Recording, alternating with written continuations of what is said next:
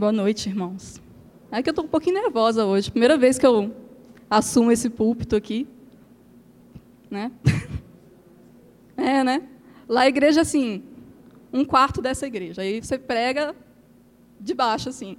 Aí fica bem pertinho das pessoas. Então, essa distância é meio assustadora.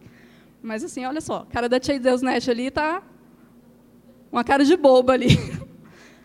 Porque quando eu me converti, eu estava frequentando a casa dela. Então, a culpa é dela, viu, gente? De eu estar aqui. Aí eu estava pensando assim, pensando, poxa, hoje eu vinha pregar na terceira. Nunca imaginei, quando eu cheguei aqui 10 anos atrás, um pouco mais de 10 anos, que eu ia estar aqui nesse lugar, falando para vocês. Mas, incrível como as coisas, Deus faz as coisas na nossa vida, né? E, pensando nisso, eu me peguei vasculhando as coisas que eu já fiz com relação ao quanto eu confio em Deus, porque mesmo vendo a obra de Deus na minha vida e a obra de Deus nas várias, na vida de várias pessoas que me acompanham, às vezes a gente se pega não acreditando no que Deus pode fazer com a gente. Você já se sentiu assim, com um monte de coisa para fazer, aí coisas que fogem à sua capacidade, que você não pode resolver, mas que você não confia que Deus vai resolver para você. Você acha que você tem que fazer seu máximo, se estressar, aí correr atrás, fazer mil coisas, e aí fica aquele peso sobre você, aquele jugo pesado que você carrega, porque você não confia em Deus. E aí eu me lembrei de duas ocasiões que isso aconteceu. Uma vez aconteceu comigo, uma vez aconteceu com uma amiga minha. E eu queria contar essas histórias para vocês, porque a partir delas, quando eu ainda estava lá no seminário, eu, eu escrevi esses, esse, essa pregação pensando no que aconteceu e pensando num texto que, durante um culto, visitando uma igreja lá, me tocou muito. A primeira, primeira história aconteceu com o Luiz e com a Sara Zaire. Eu acho que eles não vão ficar zangados de eu contar essa história aqui, não, porque ela já contou. Só que ela não re revelou que a amiga que ajudou ela fui eu.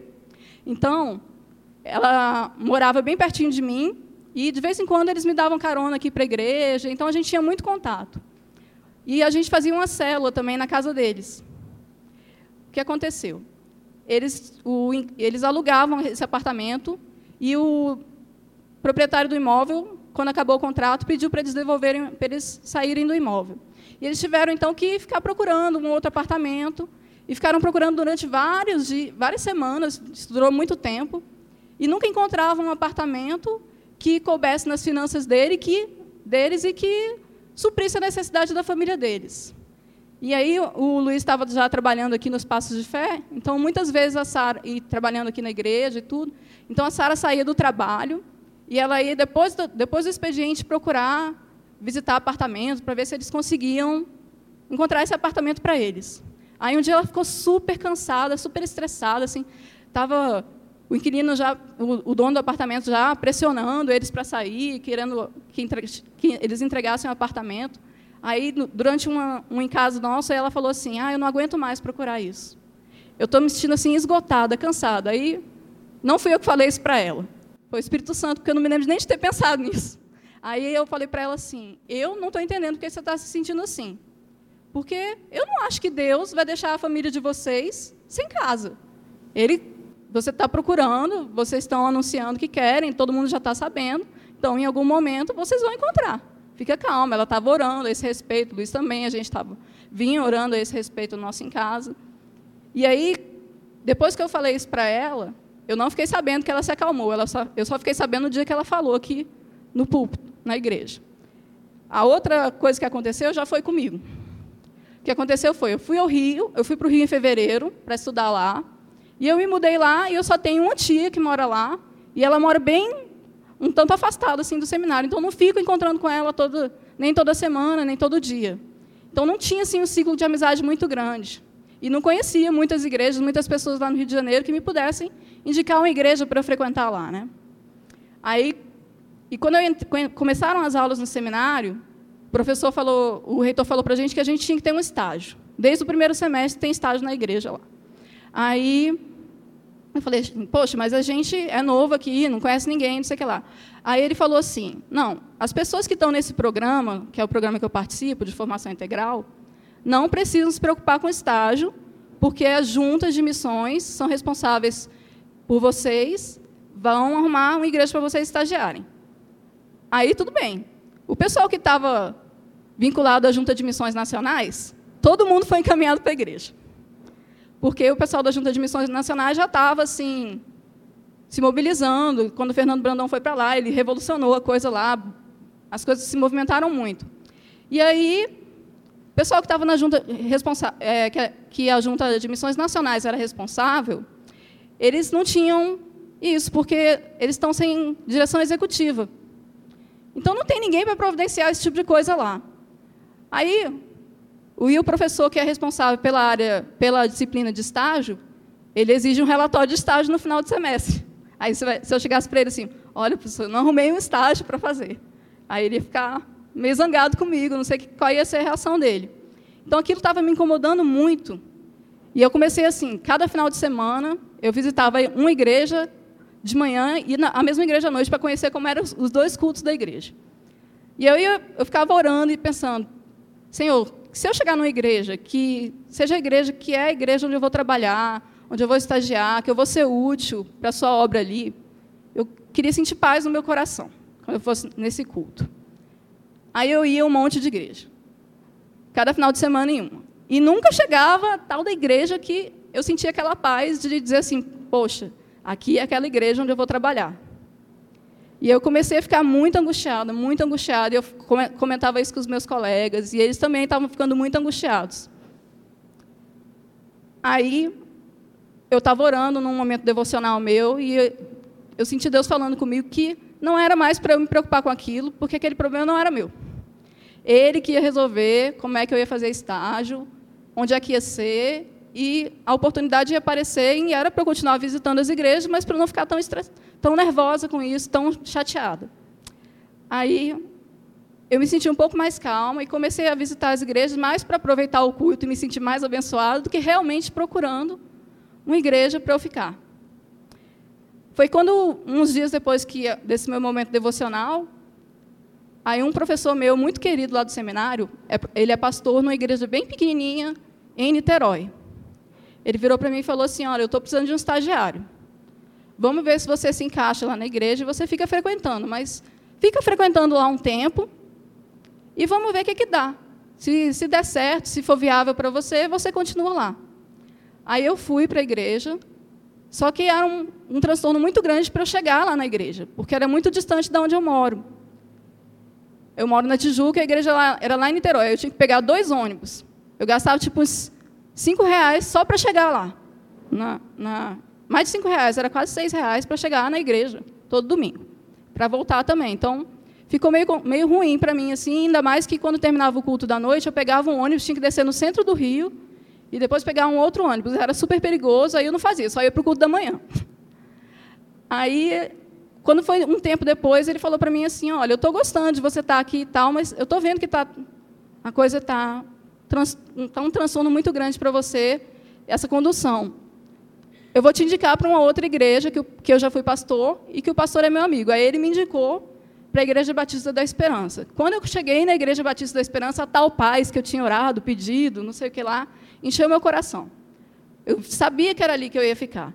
Então, e, e quando eu percebi isso, eu vi que nada do que eu fiz antes, aquelas visitas todas que eu fiz às igrejas, conversei com os pastores, conversei com os outros seminaristas, com os professores, não adiantou nada. Então, não era assim. Eu podia ter feito aquilo tudo com muito mais calma, ter aproveitado muito mais do que a, da, da, das palavras que foram dadas naquela igreja, das escolas bíblicas que eu assisti, das classes, sem ter que me preocupar com aquilo.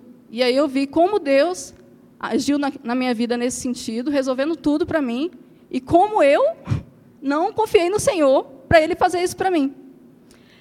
Aí já tinha percebido isso, já tinha pedido perdão e tudo.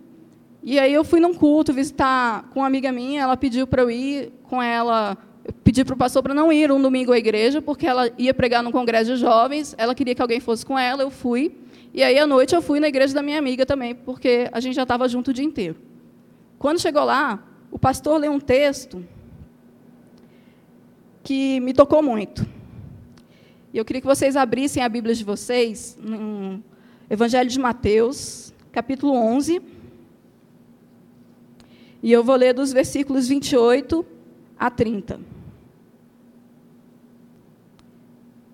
Diz assim: Vinde a mim, todos que estáis cansados e sobrecarregados, e eu vos aliviarei.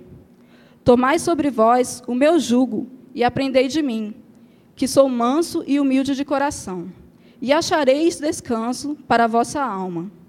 Porque o meu jugo é suave e o meu fardo é leve. Nesse dia, o pastor estava pregando a respeito de como aprender de Jesus. Mas eu não estava nem prestando atenção, porque Deus estava falando comigo. Outra coisa totalmente diferente. Então, nesse dia, juntando essas duas histórias, mais esse texto, quando, quando Deus estava falando comigo, eu percebi que Deus, Jesus pode nos, dar alívio para as nossas tensões. Jesus pode nos dar alívio para o nosso cansaço, para nossas angústias. E Ele faz isso de diversas maneiras. Mas a gente tem que primeiro aceitar, porque às vezes a gente passa a vida inteira caminhando com Jesus e mesmo assim a gente se pega não aceitando aquela, aquele alívio que Deus pode nos dar, aquele descanso de alma. Então eu descobri que Jesus nos dá alívio de várias formas. A primeira forma que Jesus nos dá alívio é mexendo com o nosso fardo. Ele pode diminuir o nosso fardo.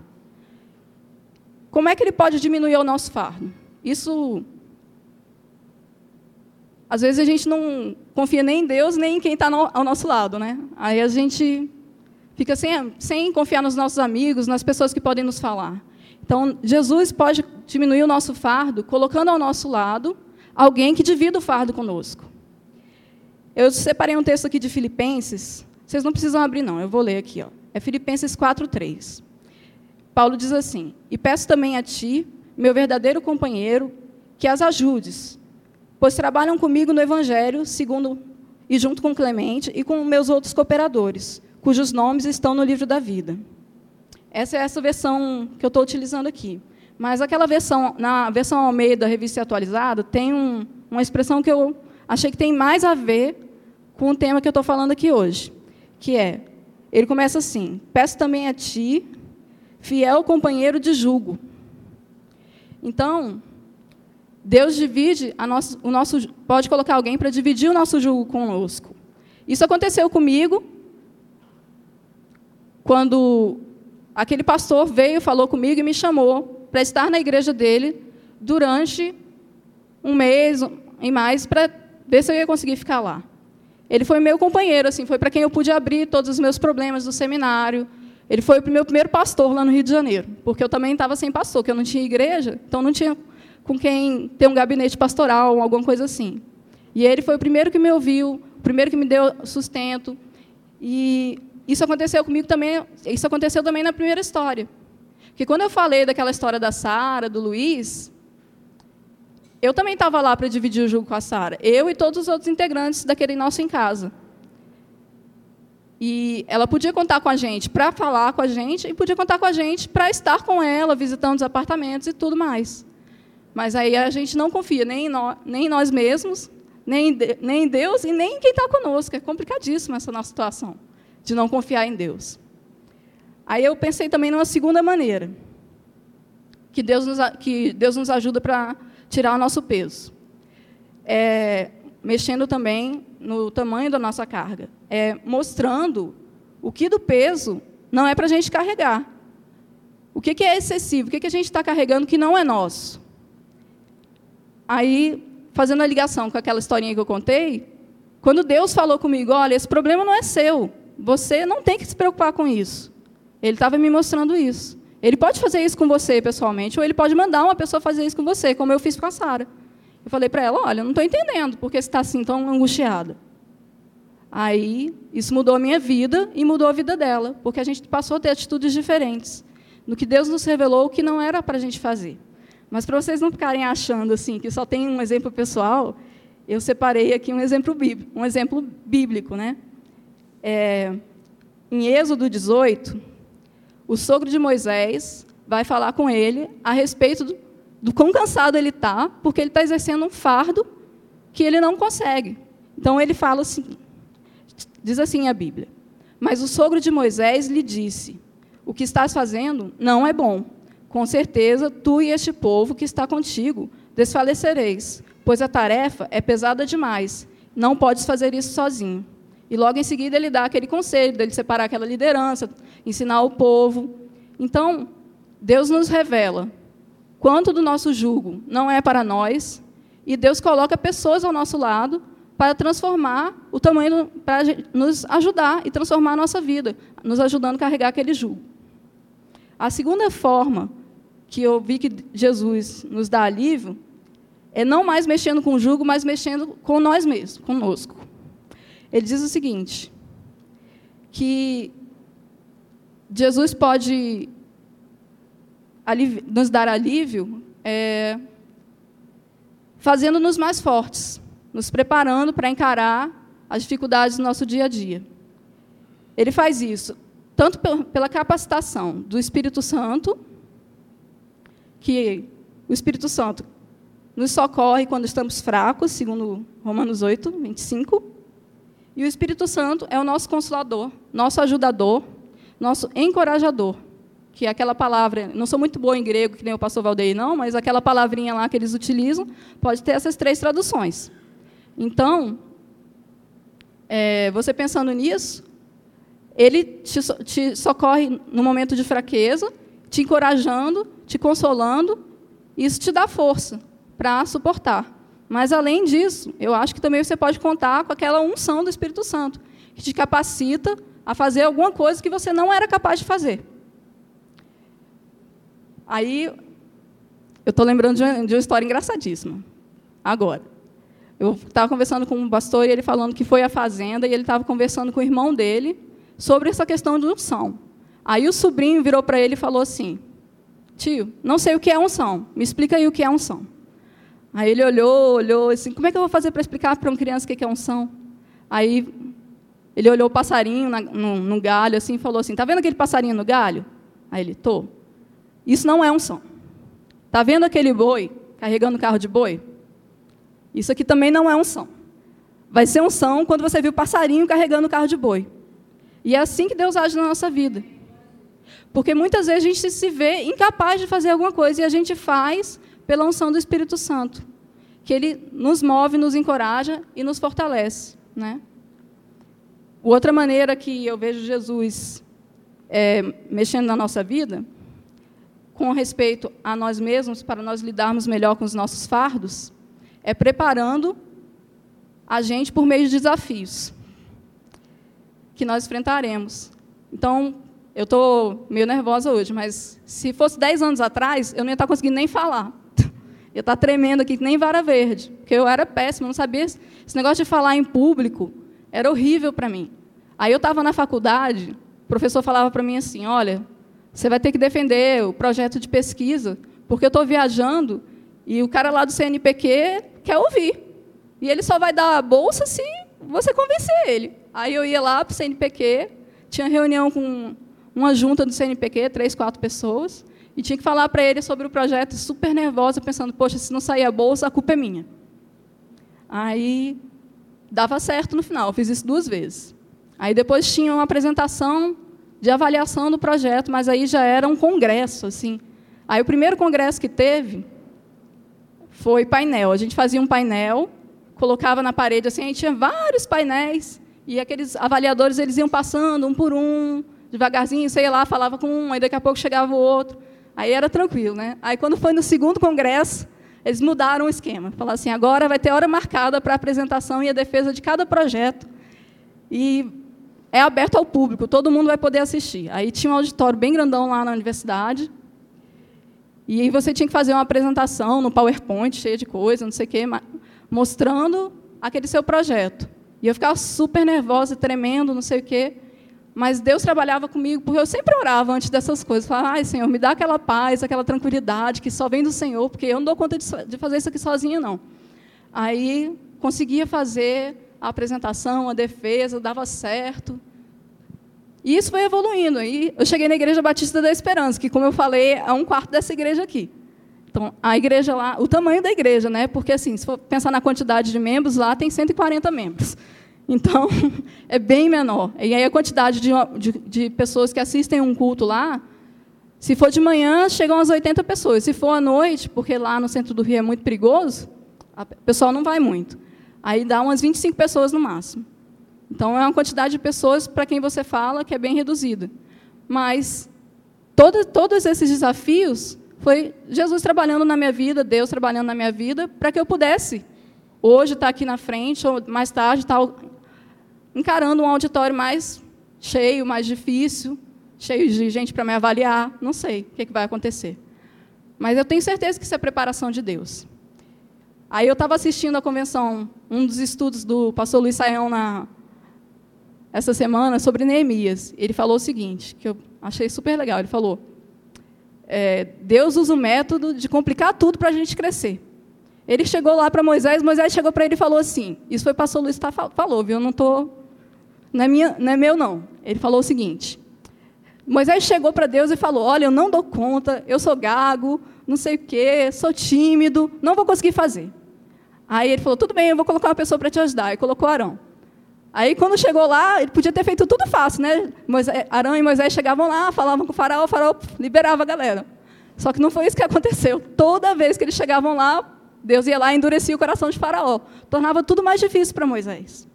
E com isso ele cresceu, porque depois, quando ele foi dirigir o povo, eu acho que ele enfrentou dificuldades emocionais muito maiores. E agora tem um outro exemplo bíblico, que, eu, que esse fui eu que separei.